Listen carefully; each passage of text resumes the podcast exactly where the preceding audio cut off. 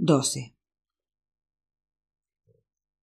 El teléfono móvil programado para despertarlo a las 5.30 vibraba sobre la mesilla de noche.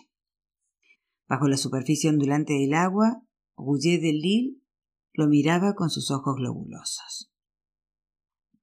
Lunes. No había visto pasar el domingo.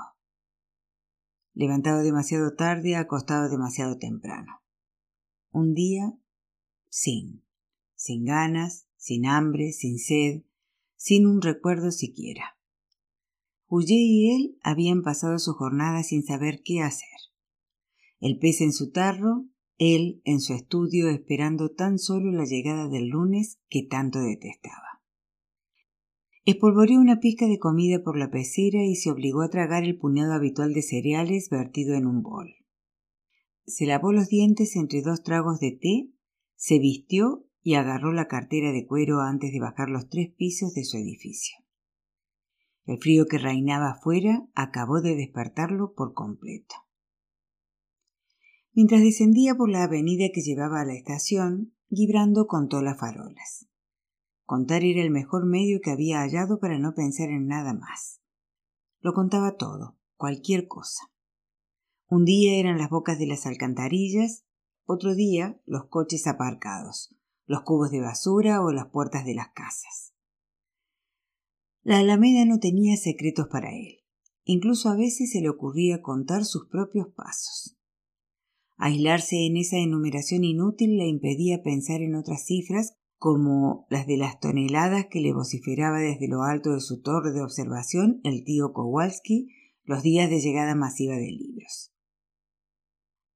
A la altura del número 154, como todos los días, a la misma hora, el anciano con zapatillas y pijama bajo su impermeable se esforzaba en hacer mear a su perro, un caniche anémico de pelo ralo.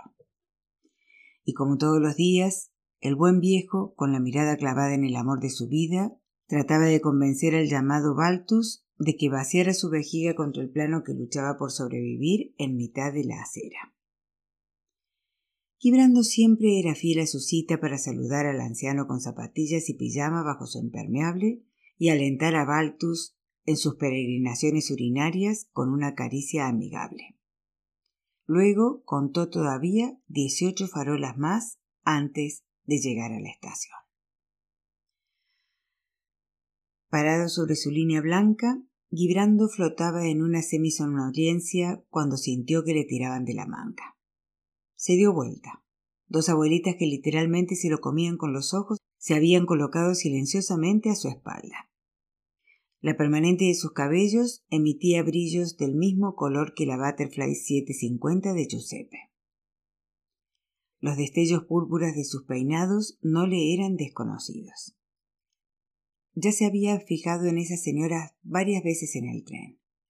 La que estaba más hacia atrás empujaba a la otra dándole en el codo. Venga, Monique, habla tú. Monique no se atrevía. Se frotaba las manos sin saber qué hacer con ellas. Carraspeaba, decía Sí, sí, está bien. Para, Josette, o me voy.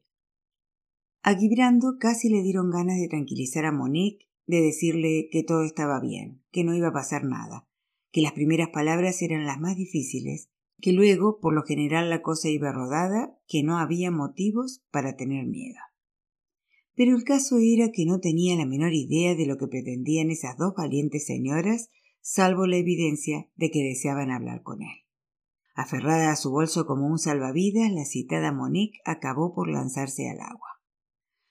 Pues verá, queríamos decirle que nos gusta mucho lo que usted hace. ¿Y qué hago yo? Preguntó Gibrando incrédulo. Bueno, eso de leer por las mañanas en el RER y todo eso que hace. Nos parece genial y además nos viene muy bien.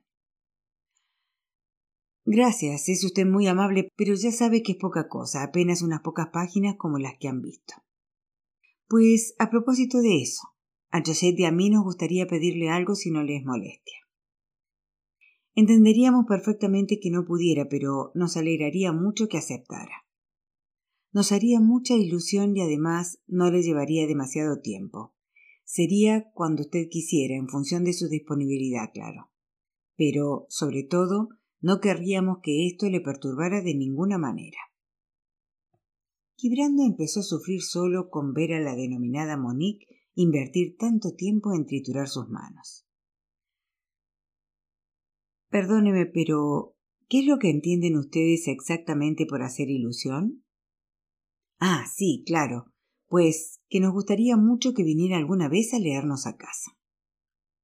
Expiró el final de la frase con un soplido, dejando las últimas palabras apenas audibles.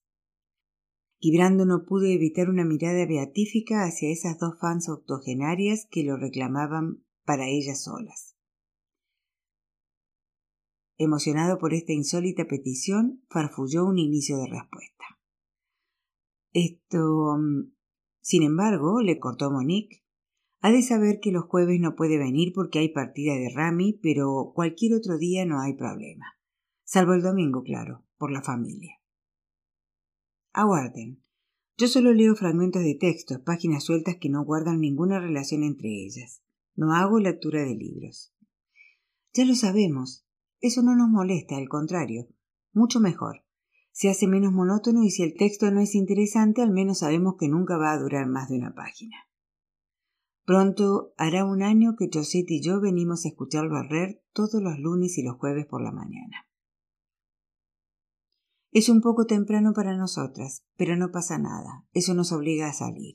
Y además, como son los días de mercado, matamos dos pájaros de un tiro. Le conmovían aquellas dos viejecitas enfundadas en sus abrigos beige y tan atentas las dos a sus palabras. Brando tuvo el repentino deseo de ceder a su locura, de exportar sus pieles vivas más allá de ese vagón siniestro en el que subía a diario. ¿Y dónde viven? Su pregunta resonó en sus oídos como una aceptación firme y definitiva. Locas de alegría, las dos mujeres se felicitaron mutuamente dando saltitos allí mismo. Mientras la llamada Monique ponía su tarjeta de visita en la mano de Gibrando, la otra le susurraba al oído esta constatación. Ya te había dicho yo que era muy majo. La cartulina declinaba nombre y dirección en medio de un parterre de flores de color pastel señoritas Monique y Josette de la Côte. 7 bis, Callejón de la Vite, 93 220, Cañi. Una línea había sido tachada limpiamente con una raya a bolígrafo. Quibrando supuso que Monique y Josette eran hermanas.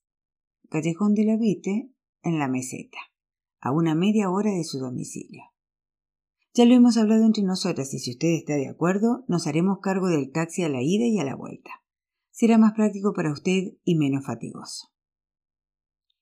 Era obvio para Gibrando que las dos hermanas de la Co habían madurado su proyecto con detenimiento antes de ir a buscarlo. Escuchen, hagamos una prueba para ver qué tal, pero no querría en absoluto que lo considerasen un compromiso a largo plazo.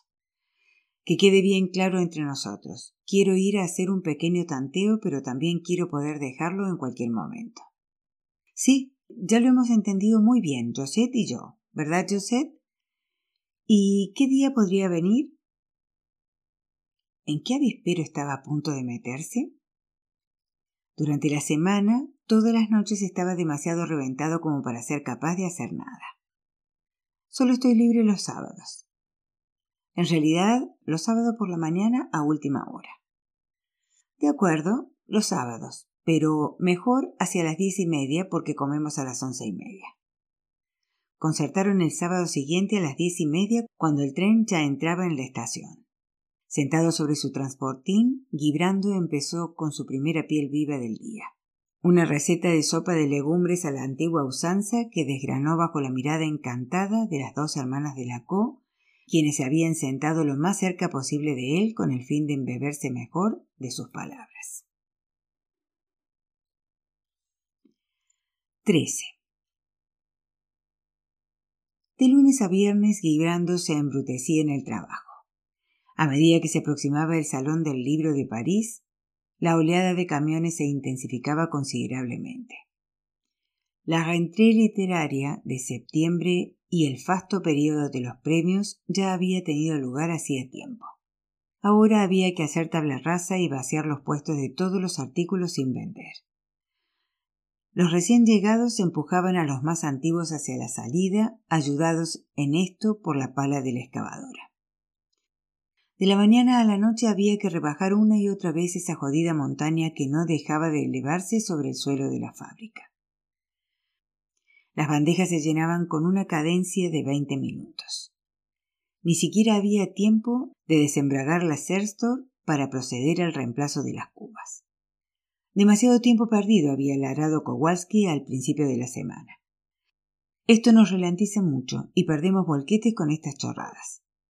Así que no les cabía otra que chapotear en el barro a cada cambio de bandeja y aguantar sin rechistar los pedos nauseabundos que les tiraba la cosa en plena jeta cuando se ponían en la parte de atrás. Y en el momento en que sonaba la hora de finalizar el servicio, Gibrando todavía tenía que soportar que Kowalski, desde lo alto de su pasarela, le vociferase con orgullo el arqueo del día. Para el gordo solo contaba la curva, esa línea roja anodina con las toneladas en las abscisas y los euros en las ordenadas, que formaba una especie de desgarrón enorme de color sangre a lo largo de la pantalla de 19 pulgadas que estaba sobre la mesa de su despacho. El fin de semana llegó como un remanso en el que depositar todo el cansancio acumulado de lunes a viernes. Monique y Joseph de la Co lo esperaban. El taxi enviado un cuarto de hora antes desembocó en lo alto de la alameda y vino a detenerse a sus pies. Gibrando se metió en el habitáculo y anunció su destino al chofer, quien se introdujo con un volantazo autoritario en medio de la densa circulación de ese sábado por la mañana. Menos de diez minutos más tarde el coche penetraba por un largo paseo engravillado. Al pasar el pórtico, Gibrando tuvo tiempo de leer la inscripción en letras doradas que había sobre la placa reluciente. Residencia Las Glicinas. Enseguida le vinieron a la memoria las tres palabras tachadas en la tarjeta de visita de las hermanas de la Co. A la vista del imponente caserón plantado en medio del jardín, Gibrando no pudo reprimir un hipido de sorpresa. Desde el principio se había esperado un pequeño hotelito de extrarradio. Cuando el taxi cubría los últimos metros, recordó las frases de la vieja señora. Comemos a las once y media. Los jueves no puede venir porque hay partida de rame. Salvo el domingo, claro, por la familia. La extrañeza de aquella frase saltó en pedazos ante las numerosas siluetas que se movían en las ventanas. Comprendió al instante que ese nos que ella empleaba en cada frase no se limitaba aparentemente tan solo a las dos hermanas. El ruido de la gravilla que había rechinado bajo las ruedas del taxi decrecía tras de sí a medida que avanzaba con paso titubeante hacia la residencia. Monique, seguida como una sombra por Josette, vino trotando a su encuentro. Estaban maquilladas y emperifolladas como para su primer baile. Temíamos que hubiera cambiado de opinión en el último momento y que no viniera. Todo el mundo tiene curiosidad por verlo, ya sabe. Quibrando se tragó la bola de angustia que lo ahogaba. ¿Qué significaba ese todo el mundo? Se imaginó, no sin esfuerzo, un parterre de cabellos color púrpura. Por unos segundos lamentó no haberse quedado bajo su edredón nórdico mirando a Goulet de Lis juguetear con sus burbujas. Venga, vamos a presentarlo. Por cierto, ni siquiera sabemos cómo se llama. Gibrando, Gibrando Viñol. Vaya, Gibrando, qué bonito. Rudamente bonito incluso. ¿Verdad, José? Muy bonito. Gibrando pensó que, aunque se hubiera llamado Gerard, Anisé, Jusín, no habría cambiado lo más mínimo el modo como José lo estaba devorando con los ojos. Entró en las glicinas flanqueado por las dos hermanas tomadas de sus brazos. En el inmenso vestíbulo media docena de viejos apoltronados unos encima de otros dormitaban sobre un banco. El edificio parecía nuevo. Impersonal, funcional y aséptico fueron las tres palabras que se le ocurrieron a Gibrando a medida que descubría el lugar. Los ruidos de los bastones debían de resonar allí como en una cripta, pensó con un estremecimiento. No se presentía nada, ni siquiera la muerte. Es por ahí, le susurró Monique arrastrándolo hacia el refectorio. Por supuesto, tendrá que hablar alto. La sala estaba abarrotada. En ella se amontonaba una veintena de hombres y mujeres, a cual más anciano, que los radiografiaron de la cabeza a los pies nada más a entrar por la puerta. Entre ellos también se encontraban los empleados, reconocibles además de por su juventud, por el rosa de sus batas. Dada la ocasión, habían empujado las mesas contra la pared para dejar el espacio. Gibrando contempló con angustia el sillón ubicado en el centro de la sala. Sus brazos parecían llamarlo.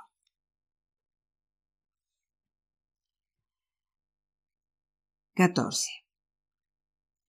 Les presento al señor Gibrando Guiñoles, que nos ha hecho el honor de venir hoy a proporcionarnos un poco de lectura. Les pido que lo acojamos calurosamente. Gibrando gratificó a Monique con una sonrisa indulgente por haberle deformado el nombre y saludó a la concurrencia con un lacónico cabeceo. Miss Delacour, number two, le desveló con un parpadeo la sombra de sus ojos color salmón nacarado que los recubría y lo invitó con el mentón a tomar asiento en el sillón. Cual autómata, Gibrando atravesó el espacio a un paso pretendidamente relajado pero a base de roces y tropezones que aumentaron su nerviosismo. Reinaba en la habitación un calor digno de un horno de pizza, menos los olores. El joven se sentó sobre el terciopelo almohadillado del sillón Luis no sé cuánto y sacó de su cartera el pequeño manojo de hojas sueltas. Entonces, con todos aquellos ojos fijos abriéndose paso por su naciente o ya instalada catarata, se lanzó a la lectura de su primera piel viva. Ilse miraba la mosca. La perra fascinada contemplaba al insecto que no cesaba de entrar y salir una y otra vez por la gran boca abierta del hombre. Siempre el mismo carrusel. La mosca se elevaba un instante por los aires con esa curiosa manera de volar que tienen las moscas y que ponía nerviosa Ilsa torciendo en ángulo recto como prisionera en un cubo invisible antes de regresar a su punto de partida.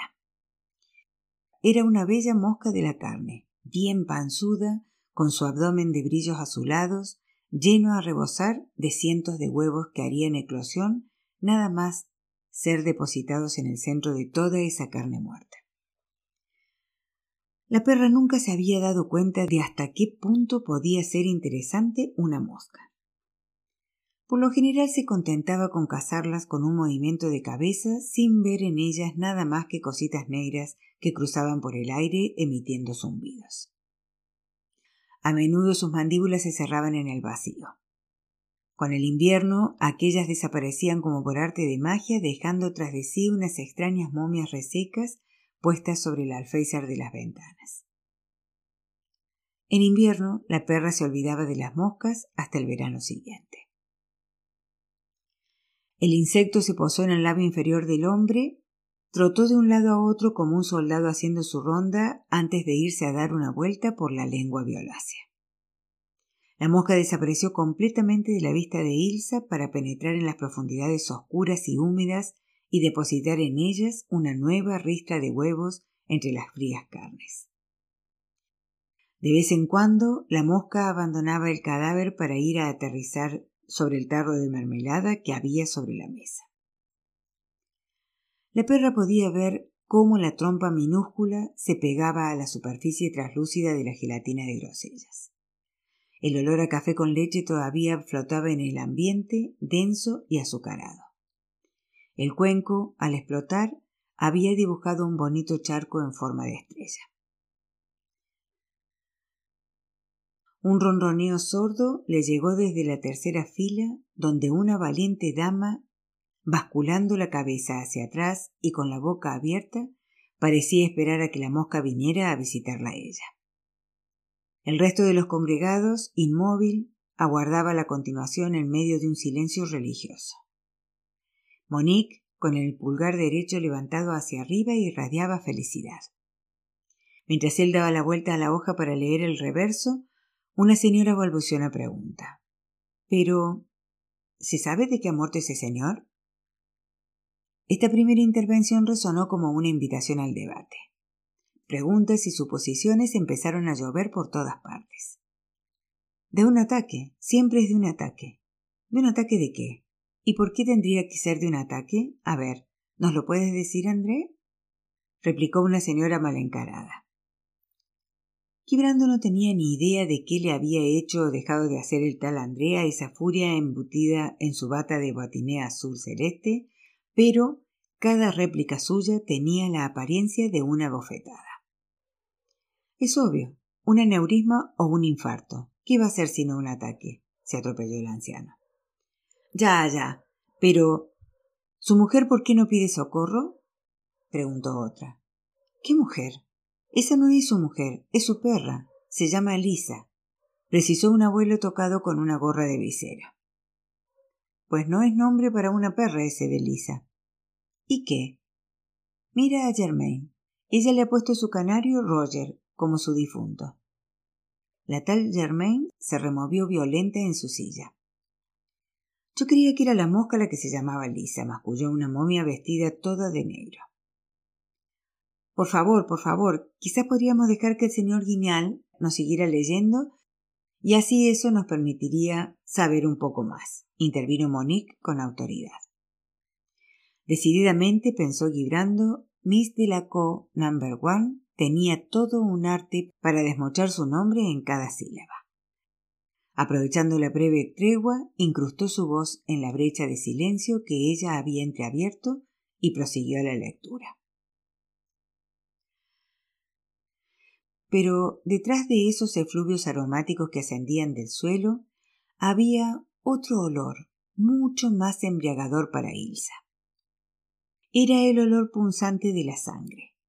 Estaba por todas partes, anclado en cada molécula de aire que respiraba la perra, prisionera como ella en aquel minúsculo espacio cerrado.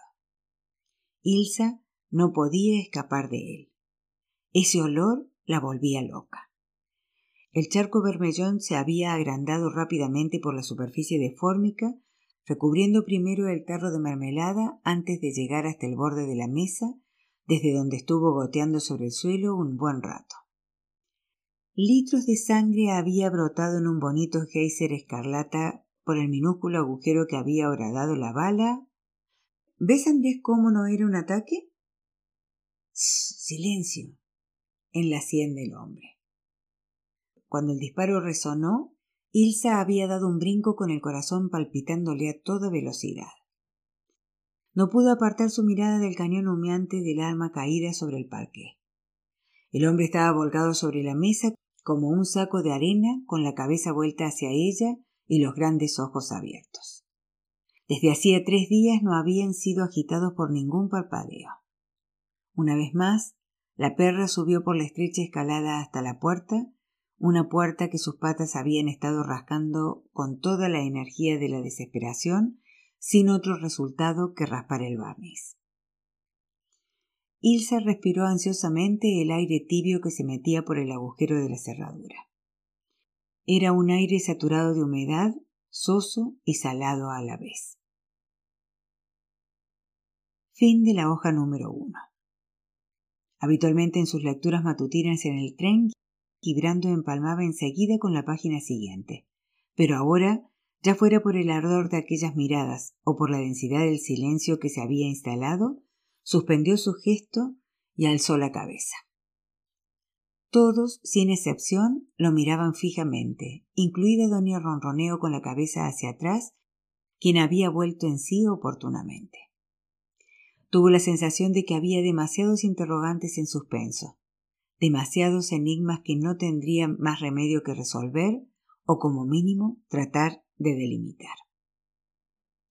Entonces no era un ataque, recalcó la gorda señora rencorosa que parecía especialmente encantada de haber podido pillar a André en un renuncio. A su izquierda, otra señora levantó el dedo. Monique le dio la palabra con un breve cabeceo. ¿Es un suicidio? En todo caso se le parece mucho, se sorprendió a sí mismo confirmándolo con una voz conciliadora. No hay duda. Lo ha hecho con un revólver 45, afirmó un gordito de voz cascada. Yo más bien diría un 22. Se ha dicho que era un orificio minúsculo, replicó otro. ¿Y si era una carabina? balbuceó una anciana contrahecha en una silla de ruedas. Venga, señora Ramier, ¿cómo pretende usted que se haya pegado un tiro en la sien con una carabina? A no ser que sea un asesinato, pero no lo creo lanzó un viejecito con una mímica dubitativa. Pero, ¿dónde pasa todo esto? preguntó el ya mencionado André. Sí, ¿dónde pasa? ¿Y por qué lo hace ese individuo? encareció inquieta una abuela. Pues yo diría que es en una granja en medio de un bosque. ¿Y por qué no en un piso de una ciudad? No sería imposible. Todos los años haya gente muerta después de varios días, por no decir incluso de varias semanas, que estaba rodeada de vecinos.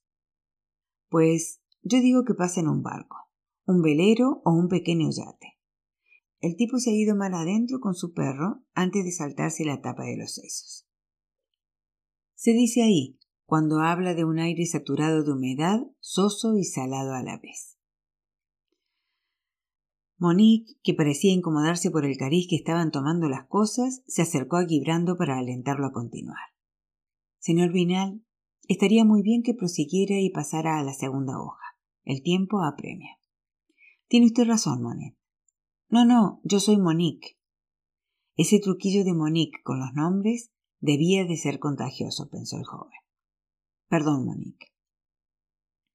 Lamentó tener que anunciarles que, aunque todas sus preguntas eran legítimas, se veía obligado a continuar y dejar atrás ese cadáver con la mosca y la perra dando vueltas a su alrededor, ya fuera en el mar, en el bosque o en pleno distrito 18, como les viniera en gana.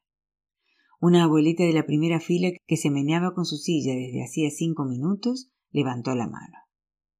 ¿Sí, Giselle? preguntó Monique. ¿Puedo ir al baño? Por supuesto, Giselle. Gibrando vio cómo media docena de ancianas alzaban el vuelo entre ruido de bastones y arrastramiento de sillas. Todo ese pequeño mundo trotó, rodó y renqueó en dirección al cuarto de baño. Monique le hizo un signo de que la hora pasaba y de que había que atacar otra lectura. Él echó mano al azar de una nueva piel viva entre el montón que había a sus pies. Hacía casi diez minutos que la voz de Ivonne Pinchar se derramaba por el oído del sacerdote. A duras penas, el pequeño postigo enrejado, detrás del cual estaba el padre Duyosó, filtraba el oleaje de palabras susurradas que penetraba de borbotones de sílabas en el confesonario. El tono jeremíaco de la buena mujer iba acompañado de arrebatos de arrepentimiento. De vez en cuando el cura murmuraba un discreto sí de ánimo. Después de varias décadas de sacerdocio, destacaba en este arte que consistía en invitarlos a proseguir sin interrumpirlos jamás. Soplar con suavidad sobre las brasas, reavivar la culpa para que nazca la penitencia. No atravesar en su camino un semblante con un atisbo de perdón. No. Mirar cómo ellos mismos van hasta el límite final y se desploman bajo el peso del remordimiento. A pesar del rápido caudal de su confesión, Yvonne Pinchard tenía todavía cinco buenos minutos por delante para vaciar su alma. Apoyado en la mampara de separación, el clérigo acogió entre sus manos un enésimo bostezo mientras su estómago emitía borborigmos de protesta. El viejo cura tenía hambre, de sus primeros años de sacerdote había conservado el hábito de cenar frugalmente las tardes de confesiones. Con una ensalada seguida de un poco de fruta de temporada se apañaba. No recargarse más que de razón y dejar sitio para todo lo demás. El peso de los pecados no era una vana entelequia. En absoluto. Dos horas de velada penitencial podían llenarte y atiborrarte el cuerpo de la misma manera que un banquete de comunión el sifón de un desagüe. Eso es lo que era cuando se hallaba confinado con Dios en ese reducto minúsculo. Ni más ni menos que uno de esos gruesos sifones de desagüe en cuyo cubículo de metal se recuperaban todas las suciedades de la tierra. Las personas se arrodillaban, depositaban bajo su nariz sus pequeñas almas sucias, de la misma manera como habrían puesto sus zapatos embarrados bajo el chorro de agua de un grifo. Un golpe de absolución y ya está. Se daban la vuelta con el paso ligero de los que se han purificado. Abandonaba él luego la iglesia andando como si le faltara el aire, con la cabeza completamente nauseabunda por ese fango que había penetrado en sus oídos. Ahora, por el desgaste de los años, confesaba sin alegría, pero tampoco con tristeza. Se daba por satisfecho solo con sumergirse en ese estadio medio soporífero que generaba inevitablemente la mullida atmósfera del confesonario. Sobre la marcha tomó una tercera hoja antes de la avalancha de preguntas que no tardaría en llegar de un momento a otro si se entretenía demasiado. El reloj colgado encima de la doble puerta marcaba ya las once y cuarto. La autoestopista le había dicho que se llamaba Gina. John había tratado inútilmente de atrapar la mirada de la joven oculta detrás de las imponentes gafas de sol. Por enésima. Señor Bañol, creo que la señora Lignon desea preguntarle algo, intervino Monique. La abuela en cuestión era una alta dama enjuta que estaba de pie, rígida como la justicia, al lado de Monique. Una escultura de Giacometti de carne y hueso, pensó Gibrando. Ningún problema, la escucho. Venga, Huguet, la animó de la Cor Number One. Verá, señor, he sido institutriz durante casi cuarenta años y siempre he adorado estos ejercicios de lectura en voz alta. Me encantaría poder leer una paginita. Pero con mucho gusto, Huguet. Venga, Huguet, póngase aquí. Después de que las dos garras que le servían de manos le hubieran arrancado la página de entre los dedos, ella tomó asiento en el sillón. Las gafas metálicas calzadas en equilibrio sobre su nariz le conferían un aire de vieja institutriz jubilada, lo que le quedaba muy bien, según Gibrando, ya que precisamente lo era. Enseguida se hizo silencio en la clase. Su voz sonó sorprendentemente clara, con un ligero tremolar debido tan solo a la emoción. La autoestopista le había dicho que se llamaba Gina. John había tratado inútilmente de atrapar a la mirada de la joven oculta detrás de las imponentes gafas de sol. Por enésima vez desde que ella había subido al coche, Gina cruzó las piernas, unas piernas torneadas que parecían interminables. El roce sedoso de las medias de nylon torturaba a John. Quebrándose sobresaltó. Sintió un sudor frío al oír la última frase pronunciada por Hubert Lignon. Al instante comprendió que aquello iba a ser motivo de preocupación. Desde que venía recuperando pieles vivas de las entrañas de la Serstor, nunca se había tomado la molestia de hacer una lectura previa y prefería ofrecer el texto sin conocer de antemano el contenido.